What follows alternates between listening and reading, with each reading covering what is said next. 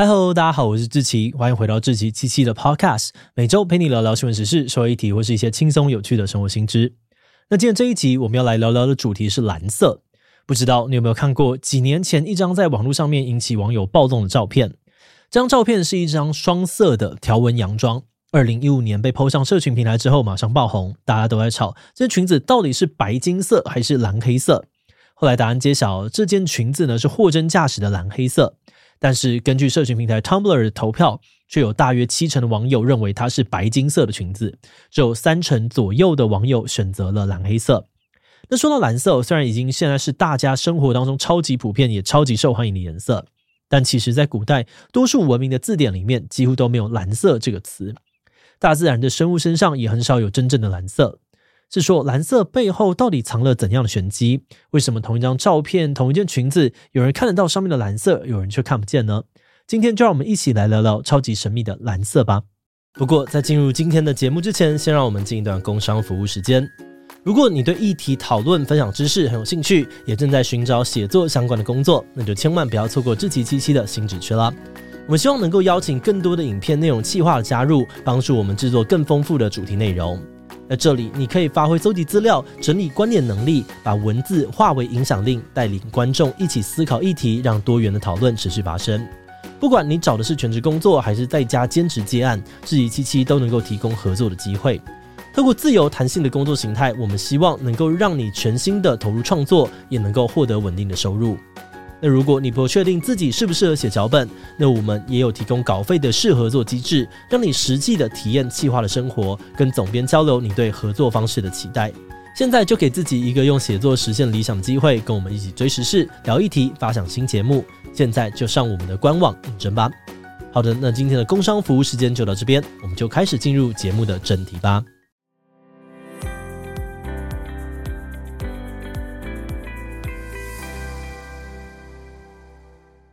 网络上面引起网友热议的那件条纹裙子，为什么会让大家站成蓝白两派呢？神经科学家给出的答案是因为色彩恒常性。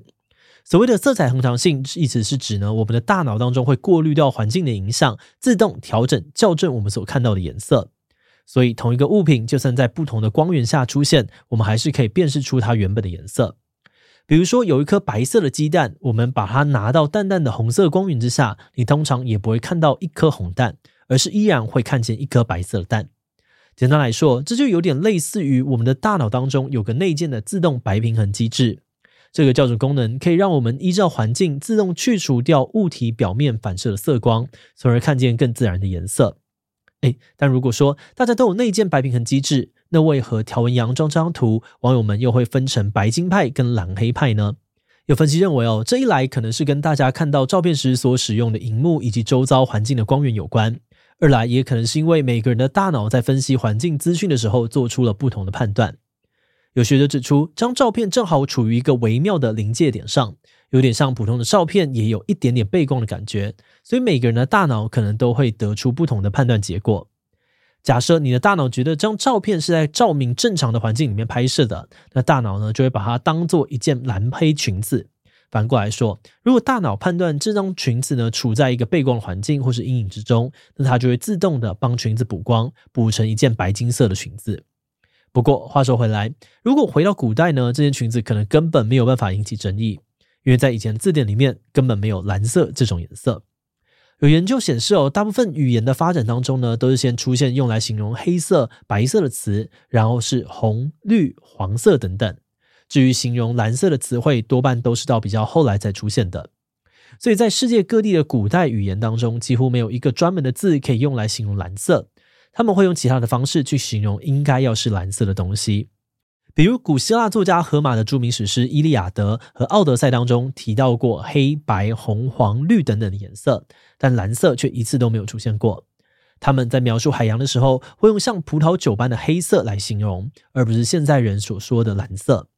此外，在古印度史诗、希伯来圣经原文、古代中国文献当中，也几乎没有找到跟蓝色有关的叙述。人类学家也曾经在研究新几内亚的原住民时，发现他们会将天空说成黑色，或是脏的跟水一样的颜色。不过，在这样子的发展当中呢，又有个比较模糊的部分，那就是以前的绿色也很常被用来形容蓝色，或者说以前的蓝色呢，很常被当成是绿色的一种。比如说，以前中文的青色虽然常常被用来形容蓝色，但多半呢是指范围更大的绿色系颜色。而且，除了中文啊、日语、泰语、韩语等等的语言体系当中，也有过类似的状况。诶，但你不觉得这样很奇怪吗？毕竟我们的生活当中到处都是蓝色啊，为什么古人的语言里面会没有单纯用来形容蓝色的词汇呢？有学者认为哦，古代人之所以没有特定的词去形容蓝色，是因为他们的生活当中根本就用不到这个词汇。毕竟除了天空跟海洋，古人能够互动的蓝色东西实在少之又少。不论是古代的绘画、首饰，或是锅碗瓢盆等等的日常物品当中，都很少见到蓝色。而这主要是因为在当时蓝色的颜料很难取得，除非你找到特殊的矿物哦，不然很难从大自然的生物身上采集到这种颜色。以植物来说，虽然可以透过花青素来产生蓝色，但根据统计，大概只有五 percent 的花卉是蓝色的，绝大部分还是以红色、黄色居多。而在动物身上，蓝色就更稀有了。除了蓝箭毒蛙等等的少数动物之外，绝大部分的动物都无法自行制造蓝色色素。再加上蓝色的植物也很少，它们也很难透过进食的方式摄取蓝色色素，转化为自己的颜色。所以啦，既然蓝色很难取得，也用不太到，生活中就几乎不需要提到蓝色。那大家似乎也不需要特别发明一个词汇来形容它。诶，但说到这里，你可能会困惑的想说，除了刚才提到的蓝箭毒啊，应该还有很多蓝色的动物吧？像是蓝闪蝶啦、孔雀啦、五色鸟身上不都有蓝色吗？嗯，虽然我们肉眼看起来是这样没有错，但其实这些动物身上根本没有蓝色色素。就是蓝闪蝶啊、孔雀、五色鸟等等动物身上之所以会呈现出蓝色，其实是借由特殊的物理构造所创造出来的一种蓝色假象。那要解释这个神奇的状况，我们就要先从颜色的形成开始说起。一般来说，我们看见某个东西是某种颜色，那代表光在照到那个物体的时候，物体本身拥有的色素会吸收掉某些波长的光，只反射出其余波长的光，而呈现出一个特定的色彩。比如说，红色的球呢，就是因为它本身的红色素吸收了黄、绿、蓝色的光，然后只反射红色的光，所以我们看到的它呢才会是红色的。不过，有些东西明明没有那些色素，就还是能够呈现出一些特定的颜色，比如 CD 光碟或是肥皂泡泡上面就会反射出彩虹般的颜色。那这其实跟孔雀等等没有蓝色素的动物身上出现的那种蓝色表象是同样的道理。这是因为物体本身的结构组成可以让光线发生折射、绕射等等的光学现象，来呈现出物体自身不存在的颜色。比如蓝闪蝶翅膀的鳞片就因为有特殊的结构，所以在光线的照耀之下会呈现出蓝色的光泽。好的，那除了动物们会各出奇招来呈现蓝色，在人类历史上面，我们也发展出了各式各样制造蓝色的方法。古代世界当中，第一个着色稳定的蓝色颜料是取自于一种叫做青金石的蓝色宝石。古埃及人呢会用这种宝石装饰法老的墓穴，据说埃及艳后的蓝色眼影也是用它做成的。不过，因为这种宝石非常的昂贵哦，所以后来为了节省成本，埃及人呢利用碳酸钙、石英，再加上铜化合物和碱性物质一起烧制，发明出了蓝色颜料。而这种颜料呢，也是目前世界上面已知最早的人工合成颜料，又被称作是埃及蓝。根据历史记载，埃及蓝曾经一度传播到庞贝啊、雅典等等的欧洲城市。不过，它的制作技术后来一度失传，也让蓝色始终处于稀缺的状态。那到了中世纪的欧洲，蓝色也因为稀有而变得越来越珍贵。在文艺复兴时期，蓝色颜料甚至可能比黄金还要贵。所以蓝色呢，多半都只用于神圣的宗教绘画上，比如圣母玛利亚身上穿的袍子，就常常是由蓝色颜料绘制而成的。那除了欧洲之外，在中国啊、美洲等等的地方，以前也都有用重金属、矿物或者植物萃取物制成的蓝色颜料，但数量依旧非常的稀少，而且甚至很难取得，有的还有一些毒性。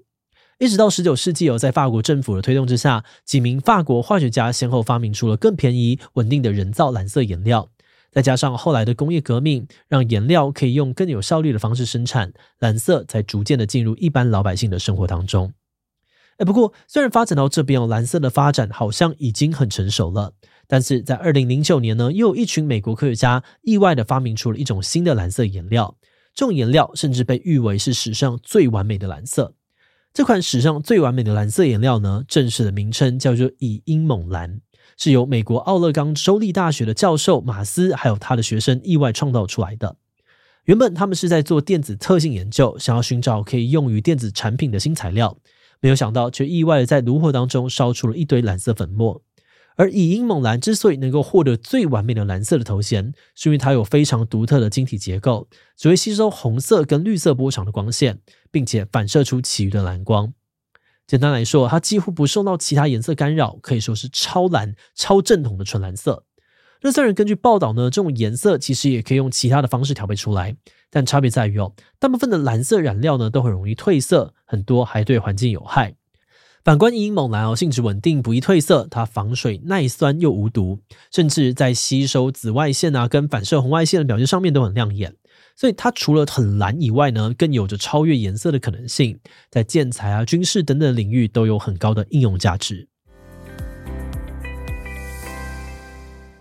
节目的最后也想来聊聊我们制作这集的想法。以现代人的眼光来说，蓝色根本没有什么好稀奇的。不过，当我们仔细想想，却会发现，大家平常会接触到的蓝色，确实有很多都是近代的产物。反观古人会接触到的蓝色，几乎只有天空、海洋还有湖泊。而且，如果是生活在内陆的古人，可能真的就只剩下天空了。所以，对于古人来说呢，蓝色真的是一种很珍贵、很神圣的存在。不仅在很多文明当中，蓝色都是贵族或是宗教的专利。据说，在古代中国，用来制作蓝色颜料的重金属，还曾经被拿来做成长生不老药，就还很多的皇帝中毒过世。